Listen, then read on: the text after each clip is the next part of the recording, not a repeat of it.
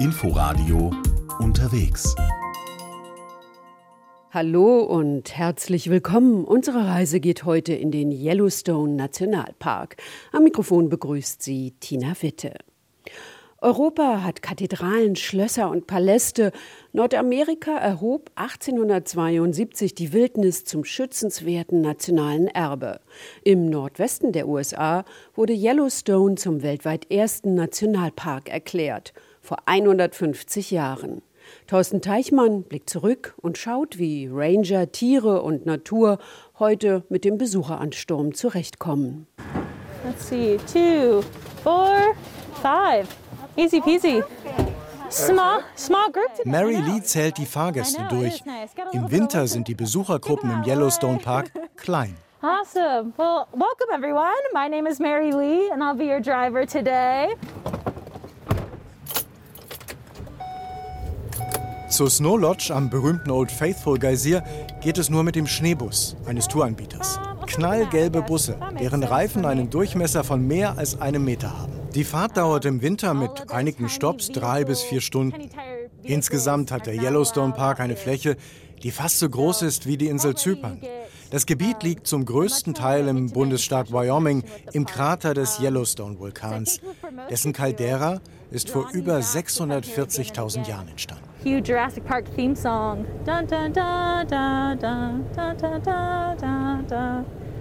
With excellent expanding views all around us. Im Winter sind Wasser und Dampfsäulen über dem Land besonders gut zu sehen. Heiße Quellen, die zeigen, wie aktiv die Magmakammer darunter noch ist. So there are multiple different groups from the Shoshone. 11.000 Jahre reichen im Yellowstone die ältesten menschlichen Spuren zurück. 27 indigene amerikanische Gemeinschaften seien durch das Gebiet gezogen, erklärt Mary Lee. Wobei die Tukudika, eine Gruppe der nördlichen Shoshone, das gesamte Jahr über im Gebiet des Yellowstone lebten. Uh, but if you just took like a second to kind of think about what they had to endure to live out here and how they were able to do it. Wenn man sich nur mal kurz vorstellt, was sie durchmachen mussten, um hier draußen durchzuhalten. Sie konnten besonders gut Häute gerben, um aus Bison und Hirschhäuten Schuhe und Kleidung herzustellen. Sie stellten Waffen aus den Hörnern der Dickhornschafe her und sie legten sie in die heißen Quellen, um sie biegsamer zu machen. Dann fertigten sie daraus Bögen mit Pfeilspitzen aus vulkanischem Glasgestein, Obsidian. To make them more pliable and malleable so they could bend it to their will and to create these bows and then have arrows made out of obsidian. Dieses Kapitel der Geschichte endet mit dem Zug der europäischen Siedler in Richtung Westen. Mit den Kriegen, den Morden und der Vertreibung der indigenen Bevölkerung Nordamerikas in Reservate. Mit der Zerstörung gehen Mythen einher. Einer davon, an dieser Stelle kam den aus Europa eingewanderten Eroberern zum ersten Mal die Idee, die amerikanische Wildnis zu retten. And right here, I'm going to point out that mountain off to the right. Um, I should have pointed it out sooner. I'm really great at timing. But that's National Park Mountain. Das ist der Nationalpark Berg und es gibt zwei coole Sachen dazu zu sagen. Zum einen ist er ein gutes Beispiel für den Kraterrand. Wir sind jetzt also innen, in der Caldera. Genau da, wo man sein möchte, wenn der Vulkan wieder ausbricht. Uh, so now we are officially inside the caldera. This is the place you want to be in case it blows. Um, so get ready for that fun. Am Fuß des Berges trifft außerdem das warme Wasser des Firehole-Flusses, gespeist aus Geysiren, mit dem schnell fließenden Gibbon-Fluss zusammen.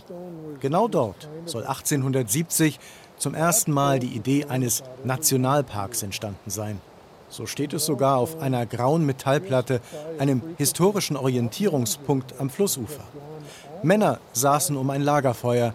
Sie nannten sich die Washburn-Expedition. When one of the guys around the fire said, wait, wait, wait. Und einer der Männer um das Feuer sagte, wartet, wartet mal. Wir sollen nicht selbstsüchtig sein und das Land für uns haben wollen. Wir sollten es bewahren. Wir nennen es einen Nationalpark. We need to call it a national park. Doch daran haben Historiker seit den 1960er Jahren Zweifel. Obwohl die Geschichte immer noch auf Touren durch den Yellowstone Park erzählt wird, ist die Wahrscheinlichkeit für so ein Gespräch sehr gering. Um, because all of these men Denn all diese Männer führten sehr detailliert Tagebücher. Und keiner schrieb über diese revolutionäre Unterhaltung. Das Detaillierteste, was jemand über die Nacht schrieb, war, nicht gut geschlafen, dachte an Familie und Geschäfte daheim. The most anyone really wrote about that night was, couldn't sleep well, mind on family and business back home. And that was it.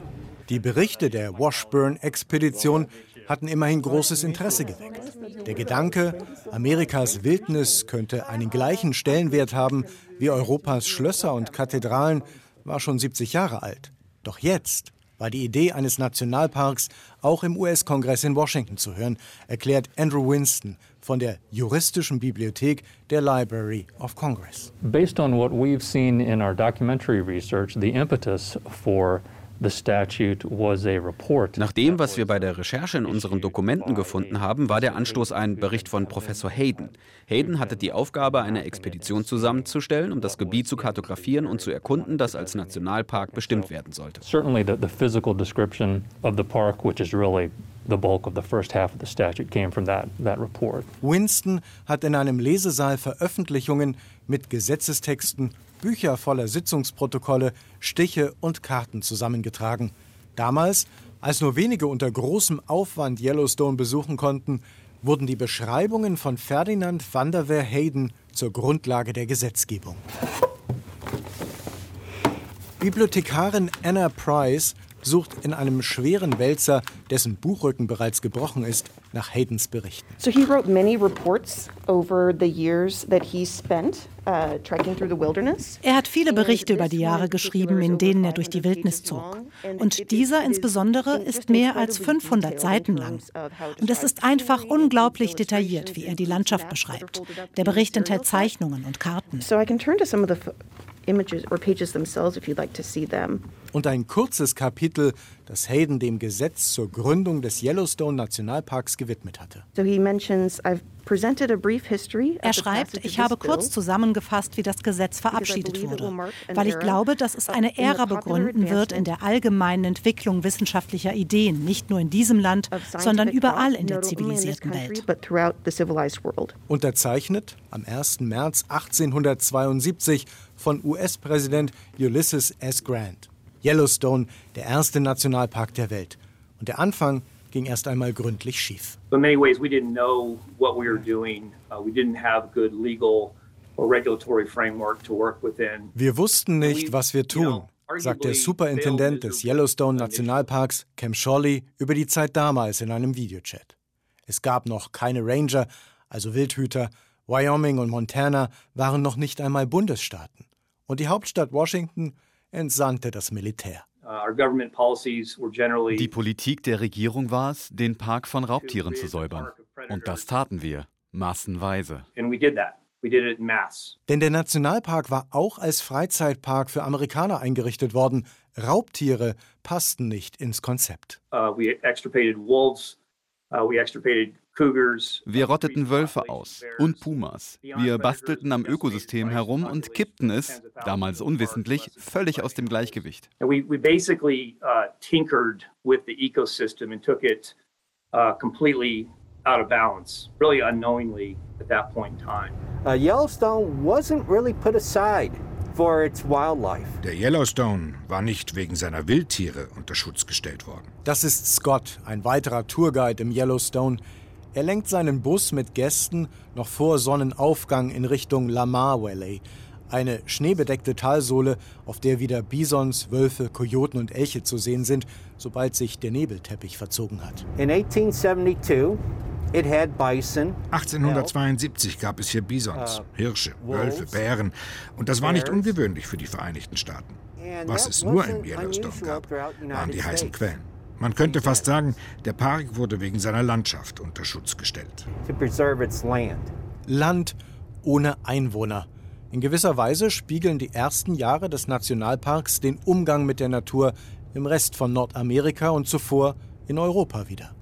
Scott und Mary Lee erklären das den Touristen am Beispiel der Bisons so. Bisons repräsentieren für mich den Yellowstone Park und den amerikanischen Westen.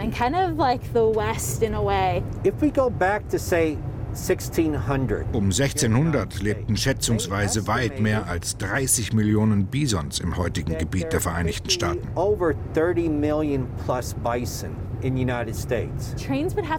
Und Züge mussten tagelang warten, bis eine Herde die Gleise überquert hatte. Mit der Ankunft der Siedler wurden Tiere gejagt, aus ganz unterschiedlichen Gründen. Als wir nach Westen zogen, erst bis zum Mississippi und dann darüber hinaus, waren Bisons einfache Nahrung. Again, the bison were around. An easy food source. But then settlers started coming out here. Siedler kamen hierher und begannen Bisons in großer Zahl zu töten. They decided to kill the bison. Then I call it the Indian Wars happened. Und es gab ich nenne sie Indianerkriege. Die US-Regierung entschied, indigene Amerikaner von ihrem Land in Reservate zu vertreiben. Und sie dachten, wenn wir die Bisons ausrotten, dann wird es leichter, die indigenen Amerikaner zu vertreiben. In kürzester Zeit blieben von 30 Millionen Bisons nur noch 400 Tiere übrig. Das war alles. Im Yellowstone Park dem Ort ursprünglicher Wildnis waren es nur noch 25 Bisons. Eine kleine Gruppe im Pelican Valley nördlich des Yellowstone Sees. And then all of a sudden it was thanks to this really und dann änderte sich zum Glück die Denkweise darüber, was ein Nationalpark sein soll. Dass das bedeutet, dass wir das Land, aber auch alle Tiere und die Pflanzen schützen müssen. and all of the animals and plants within it as well. Snow Coach coming. Josie führt eine Gruppe von Besuchern durch verschneite Hänge entlang des Firehole-Flusses. Alle haben Schneeschuhe an, die knirschen bei jedem Schritt. Die Schneedecke darunter ist bis zu einem Meter dick. Während zu Beginn die Wildnis im Yellowstone vor allem als Freizeitpark begriffen wurde und Bären zum Beispiel mit offenen Mülleimern in die Nähe der Touristen gelockt wurden, wirkt es heute zumindest ausgeglichen. Doch den Naturschutz mit dem Ansturm der Nationalparkbesucher in Balance zu halten, wird schwieriger, wenn die Zahl der Reisenden steigt, wie im vergangenen Jahr. Schon jetzt werben Reiseanbieter, der Winter sei die geheime Saison, um Yellowstone zu erleben. Noch ist die Anzahl der Gruppen, die mit Motorschlitten für einen Tag in den Park kommen, begrenzt, aber es ist eben auch nicht mehr ganz verboten.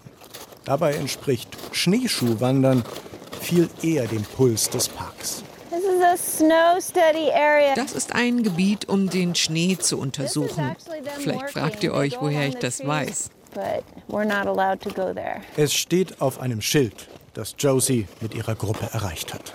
Unter dem pulverigen Schnee liegen Platten aus Gummi, die innen mit einer Flüssigkeit gefüllt sind, ein Messgerät. Damit lässt sich sagen, wie viel Schnee gefallen ist oder wie viel taut. All die Daten sind notwendig, um langfristige Trends herauszufinden, erklärt die Geologin Ann Rodman. Das Gespräch geht über Schneearten, die unterschiedlichen Wassermengen, die sie halten, Klimakarten, verschobene Jahreszeiten, Stichtage und die Signale des Klimawandels im Park. Eine Karte, die sich langsam verändert, zeigt die Schneedecke in höheren Lagen. As I time step through, so this is more ich durchlaufe das im Zeitraffer. Das ist näher an der heutigen Zeit. Das ist eine Voraussage für die Zukunft. Der rapide Wandel, der am Ende des Jahrhunderts erwartet wird.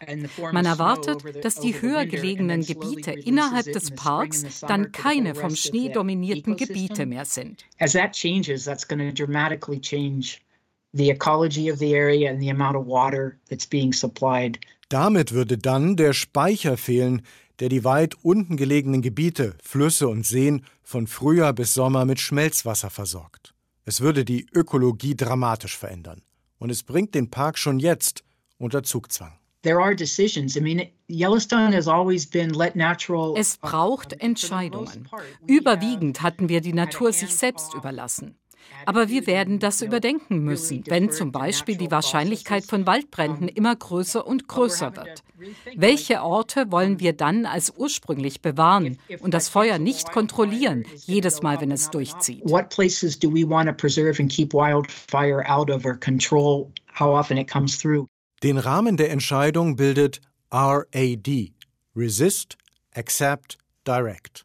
Das heißt übersetzt, Entweder werden die Ranger und Wissenschaftler weiter versuchen, die Veränderung des Habitats aufzuhalten, mitunter ergebe das Sinn, sagt Rodman, oder man akzeptiert, dass einige Dinge sich verändern und lässt es geschehen. Die dritte Variante? Der Nationalpark entscheidet, welche Veränderungen am günstigsten für das ökologische System wären und versucht, die Entwicklung in diese Richtung zu lenken. Aber kann Wildnis dann überhaupt als Wildnis überleben? Die Geschichte des Yellowstone Parks wirkt wie ein großes Labor. Der immer neue Versuch, 9000 Quadratkilometer ursprüngliche Wildnis zu erhalten. Und das nicht nur als Freizeitpark zur Freude der Besucher, sondern auch als das von der UNESCO erklärte Biosphärenreservat zum Wohl von Natur und Tieren. Das wäre das beste Geschenk für alle zum 150. Geburtstag des ältesten Nationalparks der Welt. Thorsten Teichmann war unterwegs im Yellowstone Nationalpark. Sie können diese Sendung auch jederzeit in der ARD Audiothek als Podcast hören und wieder hier in der nächsten Woche. Am Mikrofon verabschiedet sich Tina Witte. Inforadio Podcast.